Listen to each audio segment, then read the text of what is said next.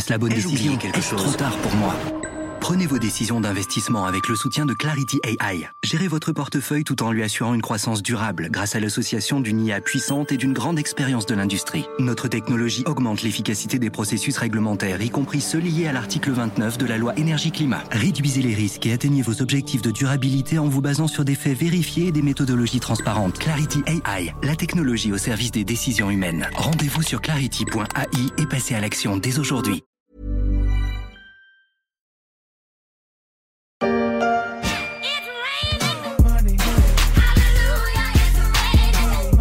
Pleut de l'argent, alléluia, il pleut de l'argent. Mais cela n'a rien d'un miracle. La French Tech plaît de plus en plus aux investisseurs et les licornes se multiplient comme des petits pains. Il se passe quelque chose dans la planète finance et le phénomène ne touche pas que la France. L'Europe a franchi en novembre la barre symbolique des 100 milliards de dollars levés par des startups en 2021, loin derrière les États-Unis, mais plus très loin de l'Asie.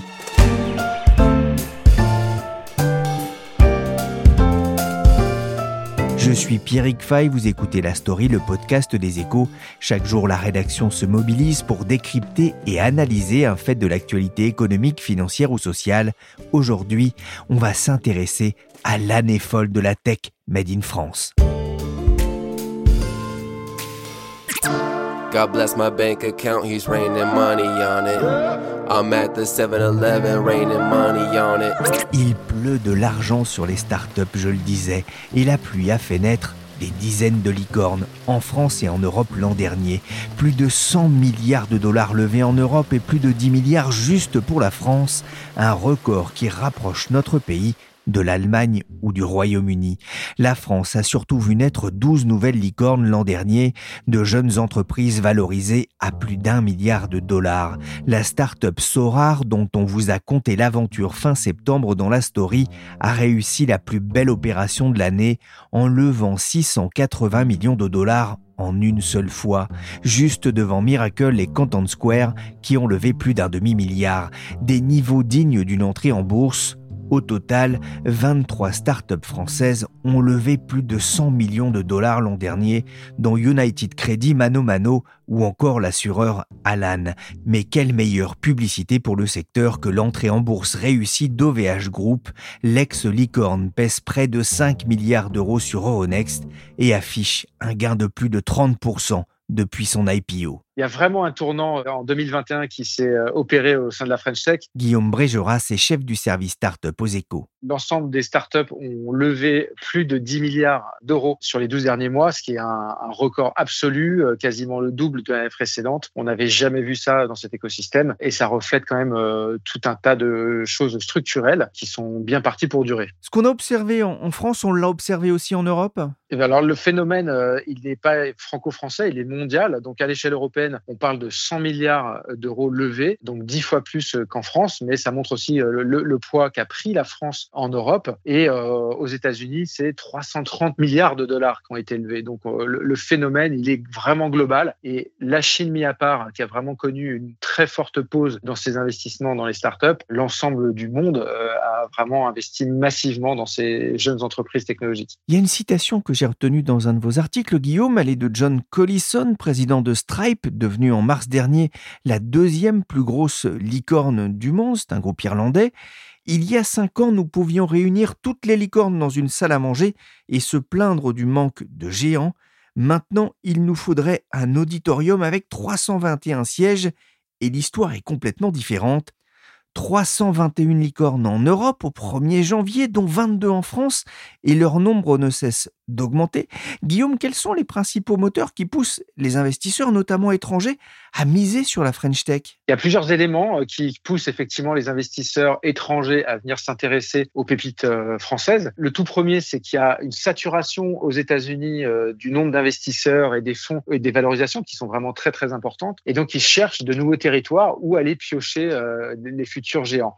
Le deuxième élément, c'est qu'aujourd'hui, les géants de la tech, ils naissent partout dans le monde. On connaît les, grands exemples chinois, euh, Baidu et Co. On connaît euh, en Europe un Spotify ou un Adyen, en fintech euh, ou dans la musique. Et effectivement, maintenant, les, investisseurs américains ont compris que un géant de la tech pouvait émerger de partout. Et la France a beaucoup d'atouts historiques, comme un, très fort terreau euh, technologique qui favorise l'émergence de projets euh, tech. Et maintenant que ça a été identifié, eh ben, c'est plus la ruée vers l'or comme euh, ça a pu arriver dans d'autres siècles aux États-Unis, c'est la ruée vers l'Est et vers l'Europe, et notamment la France.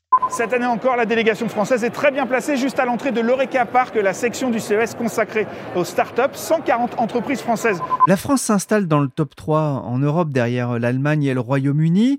On l'a entendu, hein, le CES de Las Vegas s'est tenu la, semaine dernière avec une nouvelle fois un gros contingent de jeunes pousses nationales. Pourquoi est-ce que la France fait mieux que certains de ses voisins? Le CES, c'est vraiment euh, un choix politique qui a été fait euh, à l'époque euh, de François Hollande, lorsqu'il était président de la République. Il y avait cette volonté de dire que l'écosystème était naissant, l'écosystème tech français, et qu'il fallait lui donner une vitrine. Et la vitrine mondiale à l'époque de l'innovation, c'était le CES de Las Vegas. Et donc, il y a eu beaucoup d'investissements qui ont été faits pour des délégations entières de start-up là-bas. Et rapidement, en quelques années, euh, ce contingent est devenu l'un des tout premiers contingents étrangers au CES représentant les start-up de son pays. Aujourd'hui, c'est vrai que c'est un peu moins le cas. L'attrait est, moins évident aujourd'hui et on verra un peu comment ça va se transformer. Il est fort probable qu'il y a moins d'intérêt aujourd'hui euh, pour les start-up françaises à aller au CES et qu'on en voit de moins en moins. Et ça, c'est pour le, le CES. Mais plus globalement, la France rattrape-t-elle son retard sur les leaders européens? La France croit très vite. Hein, on l'a dit, euh, doubler quasiment ses investissements entre 2020 et 2021 mais les autres pays aussi. Donc euh, il y a un phénomène de rattrapage, mais qui est pas aussi important que ce qu'on aurait pu imaginer. Les investissements au Royaume-Uni et en Allemagne sont très forts et très dynamiques, et c'est assez surprenant d'ailleurs au Royaume-Uni, tout le monde s'attendait avec le Brexit à ce qu'il y ait un vrai coup de frein, ce qui n'est pas encore arrivé. Et en Allemagne, il y a une autre euh, mécanique qui fait que ça progresse aussi très vite, c'est qu'ils ont une capacité à faire des très gros tours de financement. Euh, un Celonis a levé quasiment un milliard, et ça tire l'ensemble de la machine avec voilà des chiffres très importants. On n'a pas encore ça en France, et c'est peut-être le dernier échelon qui manque pour pouvoir commencer à rattraper euh, très rapidement ces deux pays. Oui, c'est vrai, ça c'est intéressant. En France, on, a des licornes, hein, ça y est, 23 avec la petite dernière euh, PFIT, c'était il y a quelques jours, mais on peine encore euh, à, franchir le cap de ce qu'on appelle les décacornes. Pour quelle raison? C'est une raison tout simplement de timing, c'est-à-dire que pour créer une, entreprise valorisée de plus de 10 milliards de dollars, puisque c'est ça une décacorne, il faut du temps. Et donc là, on, la French Tech a réussi en l'espace de 2-3 ans à mettre un très gros coup d'accélérateur pour générer justement ces entreprises valorisées plus d'un milliard, donc les licornes. On en est à 23, on sera à 25 avant la fin du mois de janvier. Et pour rappel, euh, Emmanuel Macron avait fixé comme cap d'obtenir ces 25 licornes d'ici à 2025. Donc on va avoir trois ans d'avance sur cet objectif. Et donc euh, bah, il va falloir encore un petit peu de temps euh, pour arriver à ces décacornes. Il faut qu'elles se développent sur les différents marchés. Il faut qu'elles réinvestissent aussi. Il faut que les, investisseurs continuent de leur confier des fonds. Et donc il est fort probable qu'en plutôt en 2023, on, on pourra avoir la première décacorne française oui, ça va tellement vite qu'à peine fini l'interview avec Guillaume, on apprenait la naissance d'un 24e élu, encore store, une place de marché pour les commerçants indépendants. J'avais justement demandé à Guillaume quels étaient les secteurs les plus dynamiques, les plus porteurs. Alors l'un des secteurs les plus porteurs c'est euh, et dynamique, c'est la fintech. Donc tous les services financiers, là, on voit qu'il y a vraiment une accélération là-dessus. C'est un mouvement mondial et la France en bénéficie. On parle euh, d'un Swile, d'un Conto, euh, d'un Payfit.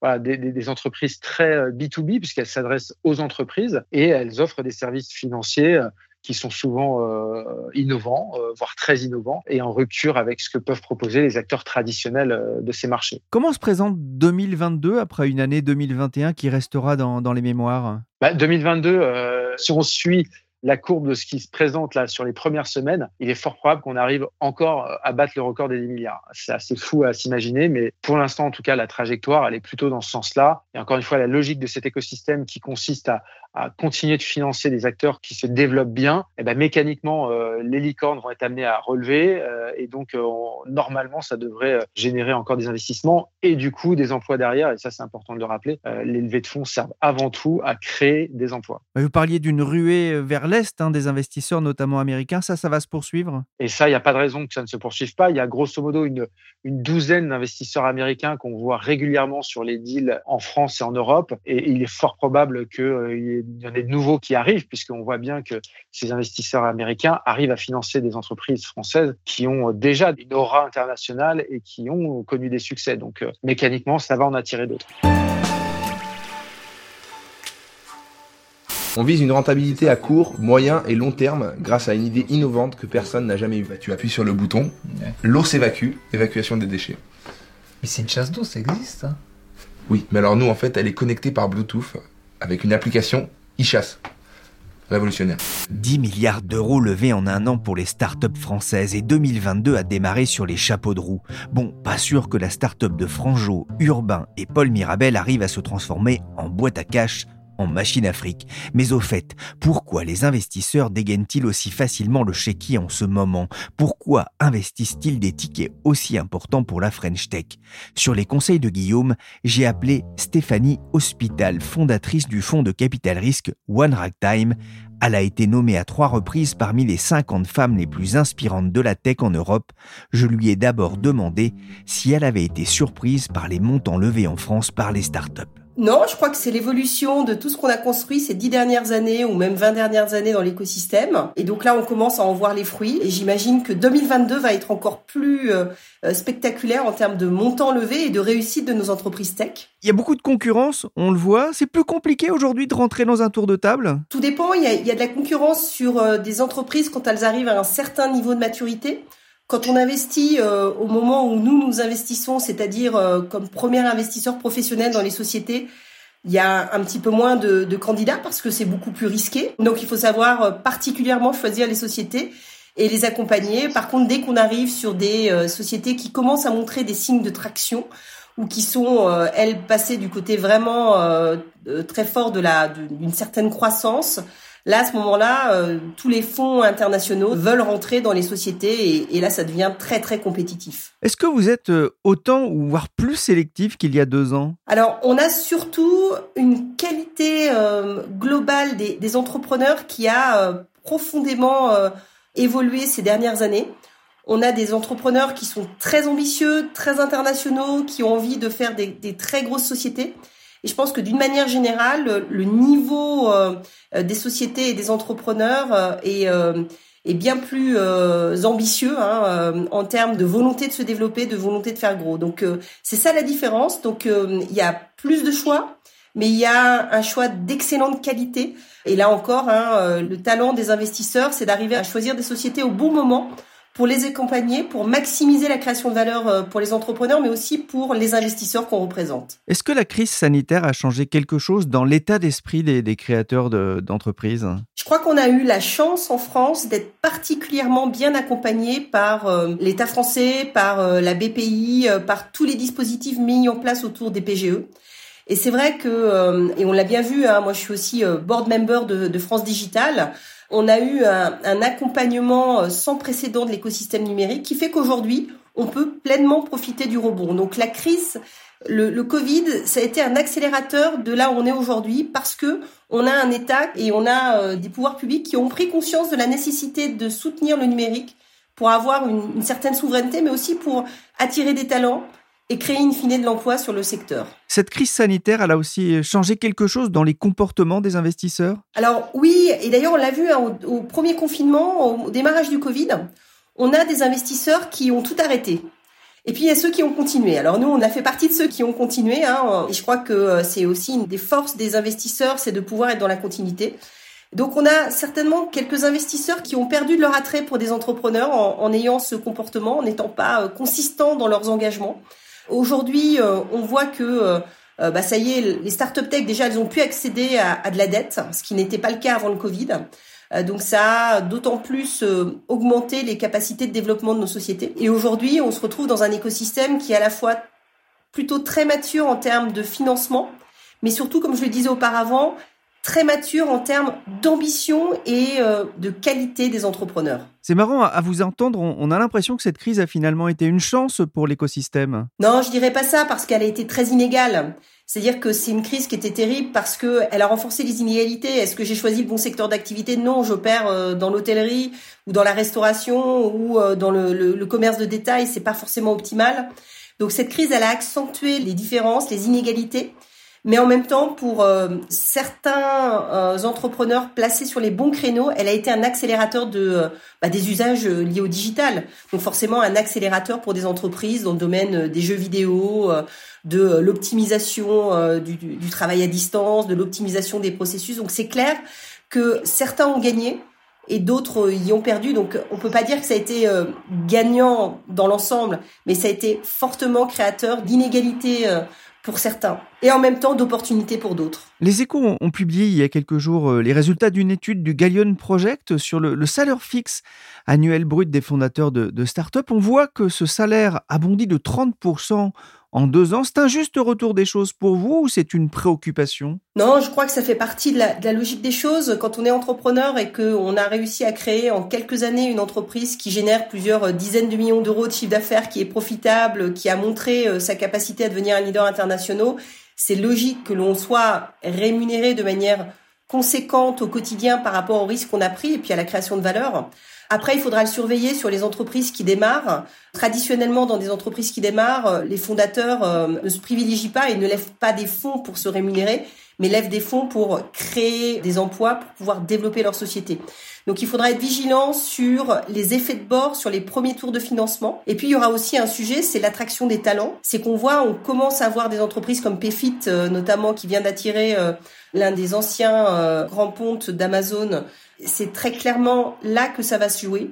Et là, on va avoir une inflation des salaires, bien évidemment, pour se mettre au niveau des montants de salaire attendus par ces euh, cadres de haut vol à l'international. 3 milliards et demi d'euros, c'est le montant de cette licorne, comme l'on dit. OVH Cloud est une entreprise de services informatiques spécialisée dans la gestion des serveurs de sites Internet, un fleuron de la tech française. 2021 a été une année record pour la French Tech, hein, comme on a pu l'entendre avec euh, Guillaume Brégeras. Mais il y a eu aussi un événement marquant l'an dernier, c'est l'entrée en bourse d'OVH Cloud. Ça, c'est un message d'encouragement pour toute la French Tech? C'est très fort et d'autant plus que l'entrée en bourse d'OVH a plutôt été couronnée de succès. On voit aujourd'hui la capitalisation boursière a accru de 30% depuis l'introduction en bourse. Donc c'est un symbole très fort. C'est aussi le symbole qu'il y a différents modèles de développement. Je crois que Octave Klaba au début a choisi un modèle de bootstrap, un modèle de développement euh, par euh, sa propre rentabilité, plutôt que d'aller tout de suite lever des fonds pour démarrer. Et donc ça c'est aussi un, un signal très encourageant. Ça montre qu'il n'y a pas qu'un seul modèle d'ultra levée de fonds très tôt, mais qu'on peut aussi euh, euh, faire différemment, euh, développer une entreprise sur un modèle plus classique en choisissant une croissance rentable. Et puis quand on a atteint son point de maturité, ou en tout cas on ne le vend pas trop de fonds, d'aller ensuite chercher des fonds pour complètement internationaliser le modèle. Et je crois qu'il faut rendre honneur aux équipes d'OVH parce qu'ils réussissent à s'imposer dans un secteur qui était pas évident du tout, qui aujourd'hui prend d'autant plus ses lettres de noblesse dans un moment où on cherche des, des solutions européennes et on cherche à retrouver une certaine souveraineté numérique. Stéphanie Hospital, qu'est-ce qui manque encore à la French Tech pour venir titiller la, Silicon Valley? Attirer des talents internationaux. Il faut continuer encore, il faut faire que euh, quand on est un, entrepreneur euh, international, qu'on a envie de créer son entreprise, on se dit je viens la créer en France. Tout comme dans les euh, années 2010, 2000, on se disait pour réussir, il faut aller aux États-Unis. Là, il faut montrer que c'est possible pour un international de créer en France et je crois qu'on y travaille tous. Il faut attirer des talents internationaux parce que là encore, sans talent, on ne créera pas les conditions de développement de nos entreprises. Donc il faut être capable d'attirer ces talents internationaux, quelle que soit leur localisation, mais en tout cas, il faut pouvoir les attirer dans des entreprises françaises, européennes. Et puis, il faut créer aussi les conditions d'un marché de l'exit, des sorties, puisque, in fine, à un moment, quand on est investisseur, que nous, on injecte des fonds dans des sociétés, c'est pour un moment pouvoir en sortir. Et aujourd'hui, on a un marché des sorties qui est encore trop, euh, je dirais, léger on n'a pas encore euh, beaucoup d'entreprises qui euh, développent des logiques d'acquisition de petites entreprises. Hein. donc il faut que nos, euh, nos, géants de la tech qui se constituent bah, commencent à elles-mêmes à devenir des, des acquéreurs de sociétés. Il faut que nos grands groupes puissent elles-mêmes consolider et racheter des entreprises. Et puis, il faut qu'on ait un marché des, introductions en bourse, euh, joue pleinement son rôle. Vous allez être attentive aux, élections présidentielles à, la campagne en cours? Bien sûr, euh, on espère une continuité dans ce qui a été fait euh, parce que ça fait dix ans qu'on voit les fruits d'une politique volontaire sur l'économie numérique. tant au niveau fiscal qu'au niveau conditions sur l'emploi, que dans le cadre des dispositifs d'aide tels que euh, le, GIE, le statut de jeune entreprise univante ou euh, les différents mécanismes tels que le CIR. Donc ça, c'est super. Il faut que ça continue. Et on voit aussi aujourd'hui pas mal d'États européens qui commencent à nous copier, ou en tout cas s'inspirer de ce qui a été fait en France pour le faire chez eux. C'est le cas de l'Italie, c'est le cas de l'Espagne. Donc ça montre aussi que euh, bah, on a eu raison d'anticiper et qu'il faut qu'on continue sur cette lancée. Le numérique qui est l'un des grands absents du débat politique, constatent d'ailleurs les entrepreneurs du secteur. France Digital a publié en novembre un manifeste de 37 propositions en vue de la présidentielle afin d'alimenter les débats. et elle a prévu un grand oral des candidats début mars. On en reparlera dans la story. Merci à Stéphanie Hospital, fondatrice du fonds de capital risque One Ragtime, et merci à Guillaume Brégeras, chef du service Startup des Échos. Vous pouvez retrouver toute l'actualité des jeunes pousses dans la newsletter Startup des Échos de Charlie Perrault du lundi au vendredi. La story s'est terminée pour aujourd'hui. Cette émission a été réalisée par Willy Gann, chargé de production et d'édition Michel Varnet. Le podcast des échos est disponible sur toutes les applications de téléchargement et de streaming de podcasts. N'hésitez pas à vous abonner pour ne manquer aucun épisode.